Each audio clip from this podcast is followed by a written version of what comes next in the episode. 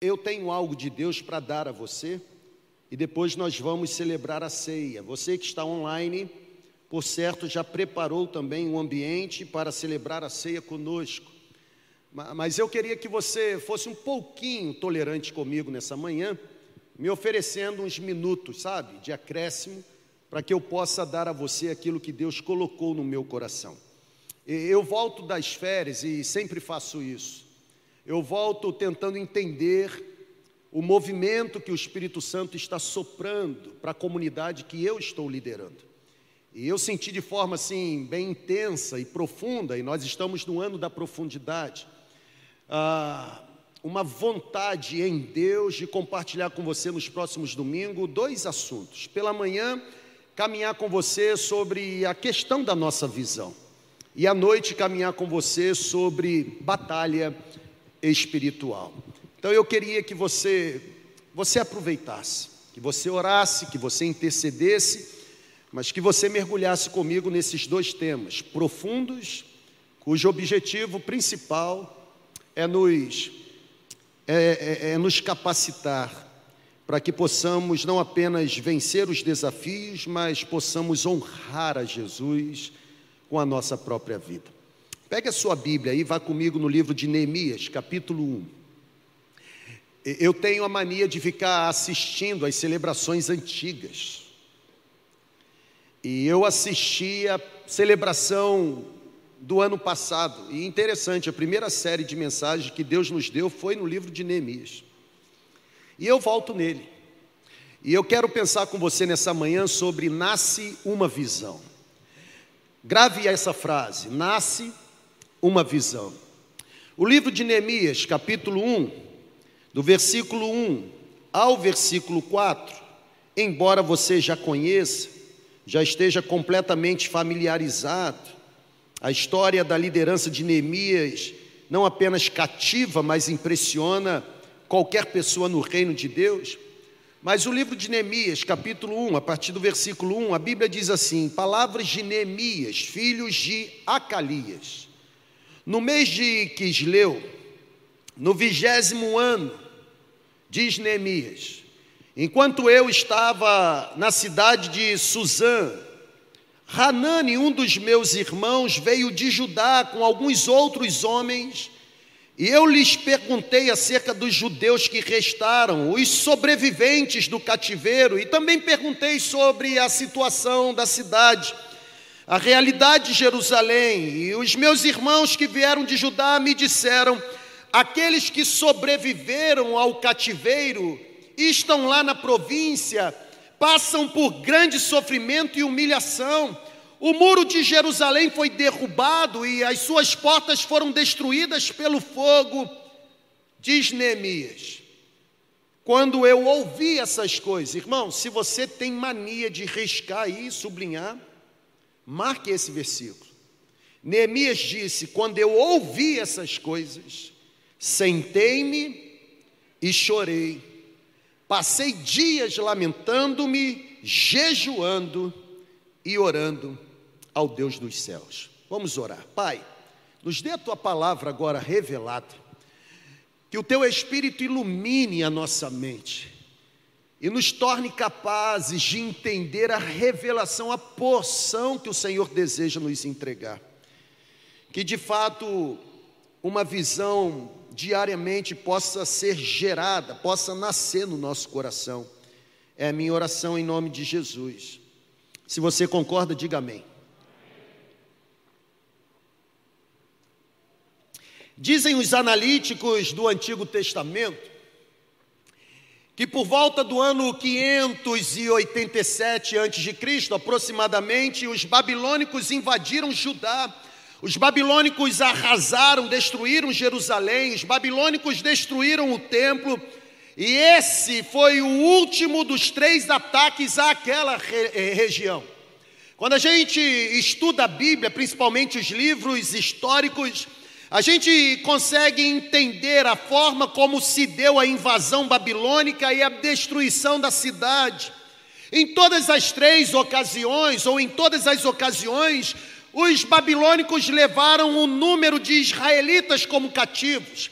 E o interessante é que a história dos judeus, ou a história veterotestamentária, aponta que no período ou no processo da invasão babilônica e, e a levada de alguns judeus para o cativeiro, lá na Pérsia, em outro local, estava um judeu chamado Neemias, alguém que ouviu falar da situação difícil que a sua cidade natal estava passando ou se encontrava, e o texto que nós lemos é claro em afirmar que Neemias, ao ouvir sobre a realidade, não apenas do seu povo, mas da sua cidade, Neemias se emocionou. Na verdade, Neemias se lamentou, Neemias chorou, Neemias sentiu sobre si o peso carregado pelos seus compatriotas por causa do sofrimento. Estão aqui comigo, amém ou amém, gente? Reaja aí, irmão. A Bíblia diz que quando Hanani compartilha com Neemias sobre a situação dos irmãos, dos judeus, e a realidade avassaladora ou caótica de Jerusalém, a Bíblia diz que Neemias se lamenta, Neemias chora, Neemias sente sobre si o peso do sofrimento carregado pelos seus irmãos. Agora olha para cá, por favor, e pega a visão que Deus está dando. O que provavelmente Neemias ainda não estava entendendo é que os sofrimentos profundos que ele estava sentindo nada mais eram do que as dores iniciais para o parto de uma visão. Eu vou repetir, você não entendeu. Neemias passou a sofrer com o sofrimento do seu povo. Neemias se incomodou e se inquietou com a realidade da sua cidade. O que Neemias ainda não entendia é que todo esse essa inquietação, esse sofrimento profundo que ele estava sentindo, nada mais eram do que as dores iniciais para o parto de uma visão. Aqui está a grande senha para nós. Eu vou colocar aqui na tela para você memorizar. A visão de Neemias não começou de outra forma senão através de uma preocupação. Pegou aí, irmão? Ou seja, ao longo da minha jornada eu tenho percebido que uma visão dada por Deus começa por uma inquietação. Ao longo da minha caminhada pastoral eu tenho percebido que a visão dada por Deus começa a partir de algo que nos incomoda. A visão que nasce de Deus em nós, eu tenho percebido que ela vem por meio de algo que gruda em nós, ao ponto de não mais sair da nossa mente. Na verdade, a visão gerada em nós por Deus, ela começa inclusive por algo que tira as nossas noites de sono tem a ver com a nossa inquietação. Aprenda uma coisa: o nascimento de uma visão dada por Deus é marcado por algo que despedaça o nosso coração. Será que não existiam outros homens para fazerem o que Neemias fez? Por exemplo, será que não existiam outros homens para fazerem o que Moisés fez? Por que Moisés e não Arão? Para tirar o povo do Egito? Simples. Porque a visão de Deus de tirar o povo do Egito não despedaçou o coração de Arão, despedaçou o coração de Moisés. Tanto despedaçou que quando Moisés, sendo criado no contexto egípcio, vê um judeu sendo de alguma forma maltratado, Moisés toma as dores. E é interessante porque o Bill Hybels, quando escreveu o livro Descontentamento Santo, ele diz que esse foi o momento popai de Moisés. Por quê? Porque ele diz que nesse momento Deus olha para Moisés e diz: Encontrei alguém na terra cujo coração está incomodado com algo que incomoda o meu coração. E quando Deus percebe que existe alguém cujo coração está despedaçado com algo que despedaça o coração dele, é nessa hora que Deus enche essa pessoa da visão. O, nascimento de uma visão dada por Deus vem com algo que dilacera o nosso coração. Lembre-se que a maioria dos movimentos sociais de reforma que tiveram um grande impacto positivo no mundo, a maioria dos movimentos, a maioria começou com um líder cujo coração estava despedaçado. Foi assim com Martin Luther King Jr., um homem que abrigou não apenas na sua mente, mas também na sua alma a inquietação diante da segregação racial que o seu país vivia. Sabe, gente, foi exatamente a preocupação de Neemias com a situação dos seus compatriotas, ou a preocupação de Neemias com a condição de Jerusalém que o consumiu. Vocês estão ainda aqui comigo? Amém ou amém? Foi exatamente o coração despedaçado de Neemias que produziu lágrimas nos olhos, foi exatamente a sua inquietação diante da realidade vivida pelos seus compatriotas que mudou o seu semblante ao ponto do rei perceber que a tristeza de Neemias não era uma tristeza comum, mas vinha da alma. É bem verdade que nem toda preocupação se materializa em uma visão. Mas também é verdade que toda visão dada por Deus começa com um fardo. Grave isso.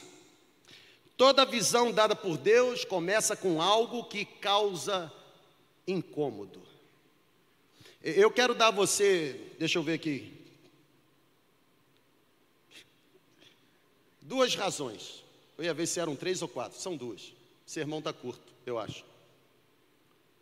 Duas razões. À luz do texto e da experiência de Neemias. Primeiro, pega aí, está na sua tela. Quando se fala sobre uma visão dada por Deus, resultado de algo que despedaça o coração, a primeira verdade é essa. A visão sempre vai preceder a preparação. A visão antecede a preparação. Por que eu estou afirmando isso? Porque tem muita gente querendo ser sem ter recebido a visão para ser. É por isso que o John Piper teve que escrever o livro Irmãos, Nós Não Somos Profissionais. Tem muito pastor precisando ler, porque querem continuar profissionalizando aquilo que leigo pode fazer no reino.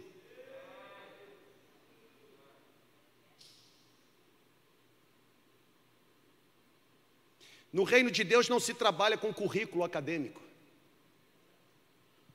Porque não adianta você ter luz na mente ao ponto de impressionar a mente dos ouvintes e falhar e incendiar o coração. A visão antecede, precede a preparação. É a visão que nos capacita a superar os desafios encarados na preparação. Quer ver um exemplo? É porque você tem a visão de ser um excelente médico que você decide se preparar ao longo de anos, inclusive suportando os desafios oferecidos pelo curso de medicina. Por que, que você não para na metade? Por que, que você não é vencido pelos desafios, pela falta de dinheiro? Você não é vencido porque você continua consumido pela visão de que você será um excelente médico. Consegue entender? Pegou ou não pegou, irmão? Ou seja, é porque eu tenho a visão de ser um pastor que suporto os desafios que aparecem ao longo da caminhada no seminário. É a visão, a razão principal para alguém concluir um curso na faculdade, não parar pela metade. Como também é a falta de visão que faz com que muitos desistem no meio do caminho. Sabe, eu não me preparo para receber uma visão, mas é porque eu recebi uma visão é que agora eu me submeto ao processo da preparação. A visão sempre irá preceder a preparação, irmãos. Visão é ser capaz de ver além da situação atual, é a visão clara e definida do que devemos fazer e para o que existimos que dá significado aos detalhes da nossa vida, é a visão clara e definida que traz ordem ao caos, é a visão clara e definida que nos capacita a enxergar tudo de forma diferente. O povo está gemendo, dizendo: nós não vamos sobreviver. Vai todo mundo morrer na pandemia. O caos está instalado, mas quem abriga no coração uma visão clara e definida, dada por Deus, diz: está tudo bem, nós chegaremos do outro lado da margem. É só você olhar. Olha quanta gente chegou.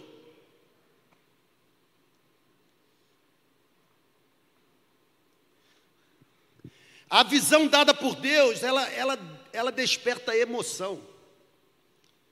Eu estava conversando com o Marcelo e, e, ele me lembrou né, uma expressão que já me adjetivaram, né? Você é muito espalhafatoso. Não, eu apenas eu libero, sabe? A emoção que vem por causa da visão que Deus me deu.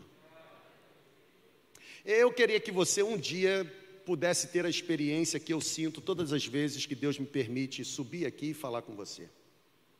Não tem como eu explicar para você. É por isso que não tem como eu ser quem você é. Não tem como explicar, irmão.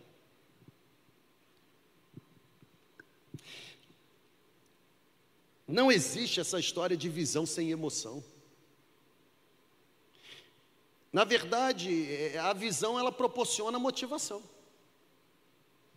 Você acha que eu continuo sobrevivendo no ministério pastoral por quê? Por causa da visão, irmão. Porque se fosse por causa de recompensa ou manifestação de gratidão de pessoas, eu já estava fora há muito tempo. Ainda bem que a visão que Deus nos dá é para realizarmos algo por causa dele, não por causa de pessoas. Porque Lucas 4 já nos ensinou isso. Na sua Bíblia, em Lucas 4, começa com Jesus sendo aclamado, aplaudido, ovacionado, exaltado. O Espírito Santo é tão magnífico que deixou esse negócio ficar preso no mesmo capítulo. Bastou Jesus dizer: O Espírito do Senhor está sobre mim, a promessa de Isaías 61 se cumpriu, o mesmo povo que aplaudiu, ovacionou, exaltou, foi o mesmo que levou a empurrá-lo. As mesmas pessoas que sentam na sua mesa para comer da sua comida são as mesmas que amanhã estarão dispostas a lhe enfiar a faca. A gente faz o que a gente faz por causa de Jesus. E só por causa dele. Eu vou repetir, para você parar com esse mimimi, de ficar chateadinho porque alguém lhe traiu. Traído você será sempre, até porque aqui não é o céu, aqui é a terra onde as pessoas são malvadas, perversas, injustas, ingratas. Estão vivos, irmãos? O que mantém a gente alinhado é a visão. Consegue compreender? Amém ou amém? Ou seja, a visão clara e definida me motiva. Já dizia o grande sábio, está na sua tela. Já dizia o grande sábio: se você encontrar um homem ou uma mulher desmotivados ou sem motivação, óbvio, estará diante de você alguém que tem pouca ou nenhuma visão. Pode até ter boas ideias, pode até ter sonhos, mas visão nenhuma. Porque gente visionária é gente motivada, já acorda querendo produzir de acordo com a visão que recebeu. Não perde tempo com aquilo que não está convergindo para a visão. Não se envolve em cenários cujo resultado não vai incendiar a visão. Sabe, uma visão clara e definida estabelece direção para a nossa vida é a visão, irmãos, que simplifica as nossas decisões, é a visão que prioriza, por exemplo, os nossos valores, é uma visão clara e bem definida que tem o poder de fazer emergir em nós aquilo que é mais importante, na verdade, é o foco na visão que Deus nos entregou, que arranca da nossa vida aquelas coisas que nos atrapalham de alcançarmos os objetivos de Deus. É por isso que quando alguém chega aqui e fala assim, Vamos fazer isso? A primeira pergunta é: em que isso vai convergir para a visão da igreja? Ah, mas isso é muito lindo. É lindo, mas não tem a ver com a nossa visão. Ponto. Porque ninguém pode ser tudo para todos. Igreja que quer ser tudo para todos acaba não sendo nada para ninguém. O reino de Deus é maior do que a segunda igreja, e porque é maior da segunda, do que a segunda igreja, Deus tem o poder de criar em vários cenários igreja para todo tipo de gente. Nós que não podemos desejar ser ou desejarmos ser o tipo de igreja para todo tipo de gente. Não conseguiremos. Será impossível. E a gente tem que crescer na fé e na maturidade para parar de criticar a igreja que é diferente da gente. Ser diferente não significa ser dissidente. Estou começando bem o ano com vocês, hein? E daí que tem igreja dos surfistas? Qual o seu problema? Você é surfista? Não, então não se meta na igreja dos surfistas. Não é verdade? É verdade ou não é, irmão? É sério. Qual, qual o problema? Ah, mas lá o púlpito é uma prancha. Você surfa? Não, então esquece o púlpito de prancha, irmão. O problema é que porque você perdeu a visão, agora você perde o seu tempo com aquilo que não merece o seu tempo. Você deveria estar envolvido com a visão da comunidade que você decidiu se conectar.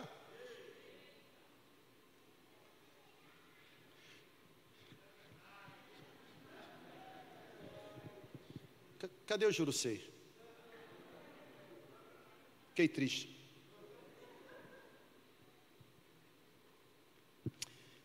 Sem visão, aquilo que é bom nos impede de atingirmos aquilo que é excelente. Sem visão, nos contentamos com um pouco. Pessoas sem uma visão clara e definida se distraem com facilidade. Sabe por quê? Porque é a visão que estabelece um propósito para a nossa vida. Nós, nós fomos comprados por um preço. Tem ainda margem aí, irmão, para mim? Sim ou não? Posso continuar ou você vai se levantar para ir embora? Falem, gente. Ok. Nós fomos comprados por um preço e por isso devemos honrar a Deus. E honrar a Deus envolve descobrir a visão de Deus para a nossa jornada. Nós somos produtos da visão de Deus. Repita isso para você mesmo. Eu sou produto da visão de Deus. Foi Deus quem decidiu o que eu posso ser e o que eu devo ser. Eu e você somos resultados natural de algo que Deus planejou. Nós não somos produtos do acaso ou subprodutos da ociosidade. Não houve erro quando nós fomos formados, irmãos. Consegue compreender? Deus tem uma visão clara e definida para a nossa vida, Deus tem uma imagem perfeita do que devemos ser, Deus tem uma imagem perfeita do que devemos fazer, e é por causa de uma visão que Deus, é, que existe em Deus, que Deus preparou algo específico para realizarmos nesse mundo. Logo, como discípulos de Jesus, nós não temos o direito de vivermos sem uma visão. Pense nisso. Se Deus tem uma visão do que devemos ser, se Deus tem uma visão do que devemos fazer, se Deus tem uma visão do que devemos realizar no decorrer dos anos, é melhor embarcarmos profundamente nessa ideia divina. Porque se nós desperdiçarmos o plano de Deus para a nossa vida, se nós perdermos a oportunidade de participarmos daquilo que a mão de Deus quer produzir, ali estará a nossa grande tragédia. Existe algo de Deus feito sob encomenda para nós, aleluia! Tem algo de Deus que cuidadosamente foi moldado com detalhes minuciosos que só cabem em nós. Não cabe em nenhuma outra comunidade. A gente pode até tentar cantar do mesmo jeito, falar do mesmo jeito, mas não terá o mesmo resultado. Tem algo de Deus feito sob encomenda para a segunda igreja. É exatamente o nosso envolvimento com a visão de Deus para a nossa vida que vai causar impacto, e impacto não apenas na nossa história, mas principalmente na história daqueles que desfrutam do nosso convívio. A nossa visão necessariamente precisa ser a extensão da visão de Deus para nós. O nosso coração precisa estar alinhado ao coração dele. Neemias saiu de onde estava e foi para onde a mão de Deus levou, porque a visão de Deus estava no coração de Neemias. A visão sempre vai preceder a preparação. Segundo lugar, quando Deus dá a visão, Ele mesmo pavimenta a estrada para que a visão seja concretizada. Eu vou explicar. Quando Deus entrega, ou quando Deus comunica uma visão, Ele mesmo trabalha nos bastidores para preparar o caminho, irmão. Fazedor de caminhos, não é assim que a gente canta?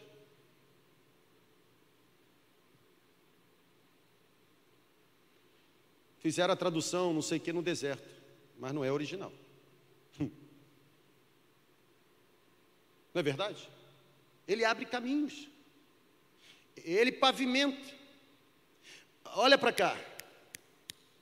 Não há qualquer possibilidade de concretizarmos uma visão dada por Deus na força do braço da gente, ou na força do nosso braço. Começa a frase na terceira pessoa, tem que terminar na terceira pessoa, não é assim? Começa na primeira pessoa do plural, termina na primeira pessoa do plural. Não há qualquer possibilidade de concretizarmos um propósito de Deus na força do nosso próprio braço. Sem a intervenção de Deus, eu e você somos incapazes de levarmos adiante ou de levarmos a cabo a visão que recebemos do alto. Irmãos, se Deus dá a visão, Ele pavimenta a estrada. Eu vou repetir. E aqui está alguém de carteirinha para afirmar isso para você. Se Deus dá a visão, Ele pavimenta a estrada. E ó, não tente você ser espertinho, querendo conhecer todo o processo. Deus nunca vai revelar o processo todo para você. Imagina se Deus revelasse o processo todo para mim. Eu jamais iria sair de São Mateus da terceira igreja, porque lá eu estava aposentado. Para que ter mais trabalho? Para que envelhecer 10 anos em apenas um ano?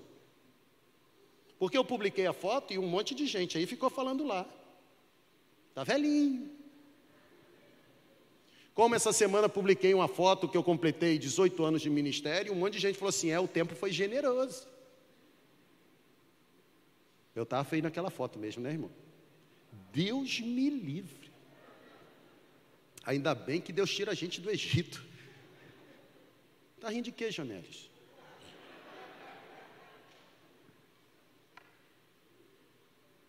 Rindo.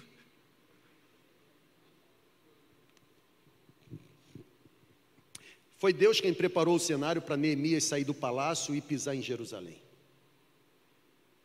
Porque Deus deu a visão. Foi Deus quem quebrantou o coração de Artaxerxes, a fim de que Neemias fosse autorizado a seguir rumo ao cumprimento do seu propósito.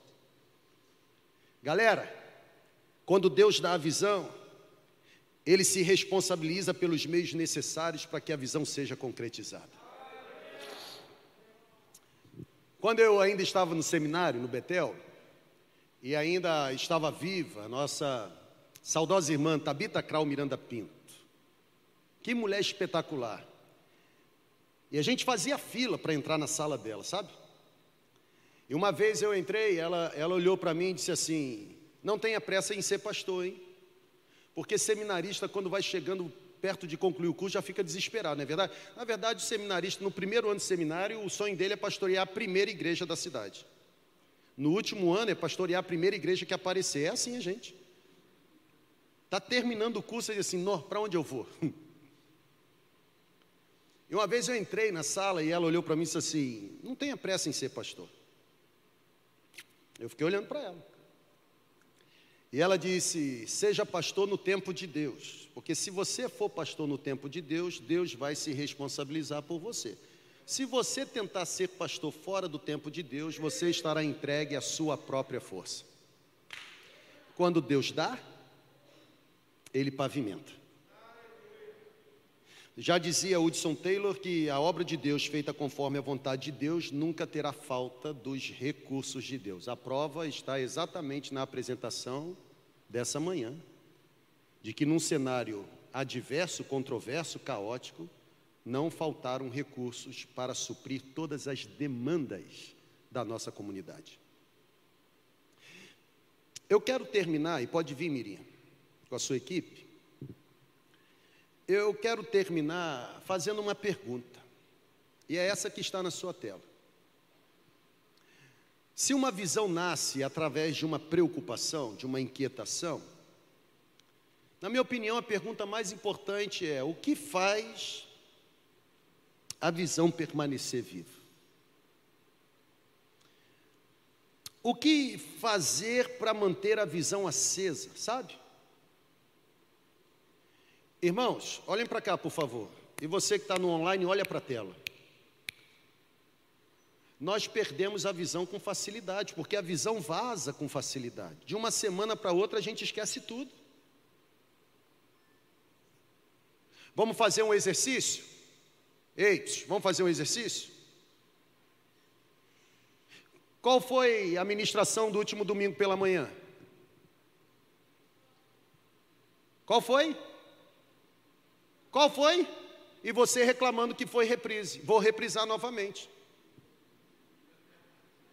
Óbvio que eu vou reprisar. Porque você não foi capaz de aprender, tem que ouvir novamente. E você ficar reclamando de quê? Você só pode reclamar quando você começar a praticar. Enquanto não pratica, tem que sentar e ouvir.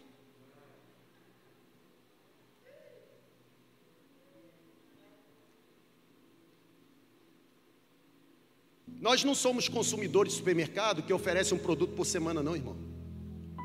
Isso aqui não é prateleira que você pega o alimento que você quer, não. Isso aqui é um lugar, lugar profético. Isso aqui não é para distribuir comida para faminto, não. Isso aqui é para estabelecer princípios a fim de que a vida seja coerente com a vida de Jesus. Não é quantas vezes você ouve um sermão, é se você já está praticando o princípio estabelecido. Se não está, ouve de novo, irmão.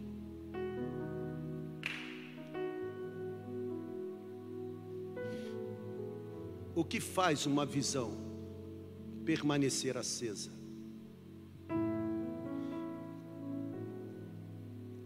Enquanto Deus me permitir permanecer aqui, eu jamais vou me eximir da responsabilidade de ser o seu pastor. O guardião da visão deste lugar.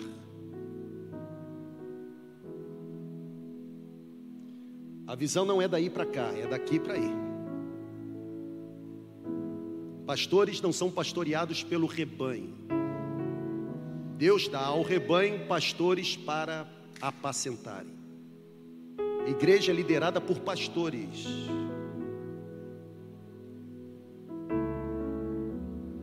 O que faz a visão permanecer acesa? Neemias fez duas coisas. Pega Está aí na sua tela. A Bíblia diz que Neemias orou e planejou. Quando Neemias tomou conhecimento da condição de Jerusalém, pode vir aqui. Quando Neemias tomou conhecimento da condição de Jerusalém, olha para cá. Não havia nada que Neemias pudesse fazer para reverter o quadro dos seus irmãos e da sua cidade. O texto bíblico diz que Neemias não fez outra coisa senão orar, se lamentar, jejuar por um longo período. Neemias não saiu e correndo, saindo do emprego, abandonando o que estava fazendo, naquele afã de poder ser, sabe, o salvador de Jerusalém. Não, a Bíblia diz que Neemias se sentou, lamentou, chorou, jejuou, tentou encontrar em Deus o direcionamento para fazer aquilo que Deus desejava que fosse feito. Irmãos, a oração é crucial para o desenvolvimento da visão que Deus dá. Sabe por quê? Porque é a oração que renova o fardo, é a oração que nos mantém com os olhos na expectativa, é a oração que nos faz enxergar a intervenção da mão de Deus. Moisés foi por causa de falta de sepulcros no, no, no, no Egito que nos trouxeste para morrermos no deserto. Imagina se Moisés já começasse, vamos passar pelo mar. Moisés não fez isso. A Bíblia diz que Moisés começou a orar. E quando ele começou a orar, o céu se rasgou e a voz disse: Porque clamas a mim, Moisés? Manda o povo marchar. Os egípcios que vocês estão vendo, nunca mais vocês o verão. Sabe por quê? Porque eu vou pelejar por vocês. A oração renova. Sabe qual é o problema, Mirim? É que a gente só sabe orar por milagres. E quando a gente olha para o texto, o interessante é que Neemias não orou por milagres, mas Neemias orou por oportunidade. Olha o que diz o versículo aí na sua tela. Neemias disse em sua oração: Faze com que hoje este teu servo seja bem-sucedido, concedendo-lhe a benevolência do rei. Neemias não orou para que um anjo pudesse agora soprar sobre Jerusalém uma restauração. Neemias orou pela oportunidade de ser usado por Deus no processo da execução da visão. Você fica orando aí para Deus salvar o seu marido, Deus quer usar é você. Ah, não, eu vou levar para ele ouvir o Adonias Júnior. Ele não tem relacionamento com o Adonias Júnior. As palavras do Adonias Júnior, por melhores que sejam, não vão causar mais impacto do que o seu testemunho no convívio diário com ele. Neemias sabia que seria preciso uma intervenção divina para que a oportunidade se apresentasse. Neemias orou para que Deus abrisse mesmo a porta para ele comunicar a visão a Artaxerxes. A nossa tendência sempre será orar por milagres, mas possa ser que a nossa maior necessidade hoje não seja realização de milagres, mas seja exatamente oportunidades. É mais provável que necessitemos hoje de uma oportunidade do que de um acontecimento sobrenatural. Pode vir, vem mesmo, não fica distante não. Porque eu, eu vou terminar, vocês vão cantar Refine. Mas eu, eu vou terminar dizendo para você o seguinte: sabe por que eu faço o que eu faço?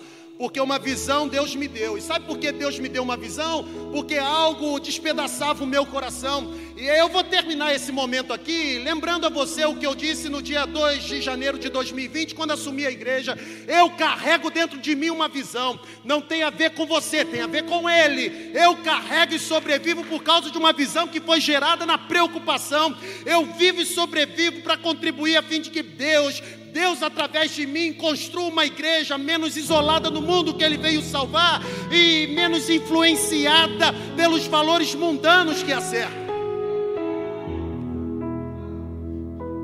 Eu sobrevivo no ministério pastoral, sabe por quê? Porque eu carrego dentro de mim a visão, a visão de fazer parte de uma igreja mais relevante à necessidade da sociedade eu sobrevivo no ministério pastoral, não é porque tenho sustento, não é porque eu tenho gratidão, mas porque eu tenho uma visão, a visão de ser uma igreja mais compassiva, mais direcionada a alcançar pessoas, em vez de apenas entreter pessoas com as suas múltiplas atividades. Vai, vai ficando em pé aí, irmão, eu estou pegando fogo. Sabe por que eu faço o que eu faço? porque eu recebi uma visão, nasceu uma visão a partir de uma inquietação, meu coração se despedaçou. E eu faço o que eu faço, eu consigo sobreviver diariamente, porque a minha visão é, é me tornar juntamente com você uma igreja menos materialista, porém uma igreja mais redentora, mais transformadora. Como eu sempre digo aqui, uma igreja que funciona como igreja nos outros seis dias da semana e não apenas no domingo, uma igreja que seja a igreja além do estacionamento que o prédio tem, uma igreja onde a celebração é um transbordar da vida e da presença de Jesus, uma igreja que não apenas canta algo acerca de Deus, mas uma igreja que com o coração rasgado faz uma declaração de amor para Deus, uma igreja que adora genuinamente e não apenas fica observando. Nasceu uma visão. Foi gerada com dores de parto.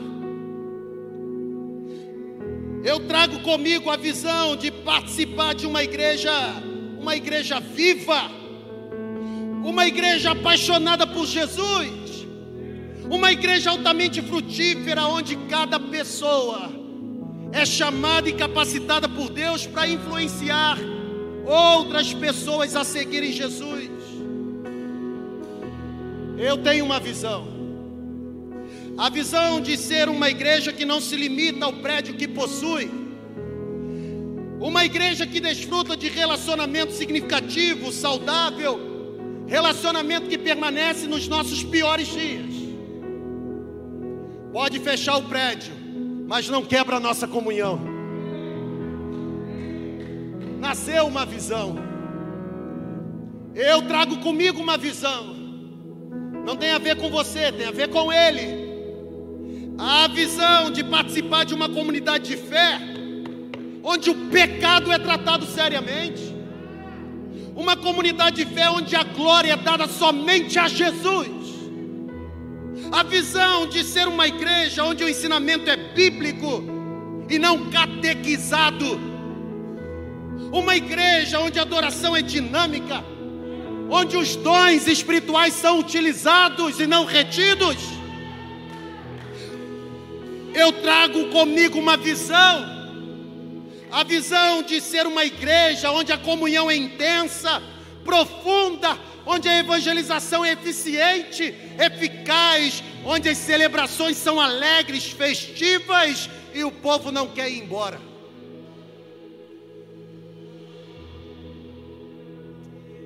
Eu tenho uma visão. É por isso que eu sobrevivo aqui. Porque nasceu foi gerado por meio de uma inquietação. Eu trago comigo a visão de ser com você uma igreja influente na sociedade, ao ponto de ser uma igreja que não se corrompe, uma igreja que não negocia os seus princípios, uma igreja que tem autenticidade, uma igreja que tenha personalidade, uma igreja que não comercializa as suas ovelhas, uma igreja que promove revolução, uma igreja que transforma cenários, uma igreja que restaura histórias e uma igreja capaz de pegar gente como eu e você, simples, e através de um processo de lapidação, transformar-nos em semelhança ao caráter de Jesus. Eu tenho uma visão. A pergunta é: qual visão nasceu aí? Já dizia o sábio que quem não planeja, planeja em fracassar. Fracassar é um verbo que não consta do nosso dicionário, porque nós não somos daqueles que retrocedem, nós não somos daquele que, pegando no arado, abandonamos, nós somos daqueles que receberam o espírito de poder, de ousadia, coragem de equilíbrio, de moderação. Peça ao Senhor para purificar o seu coração agora.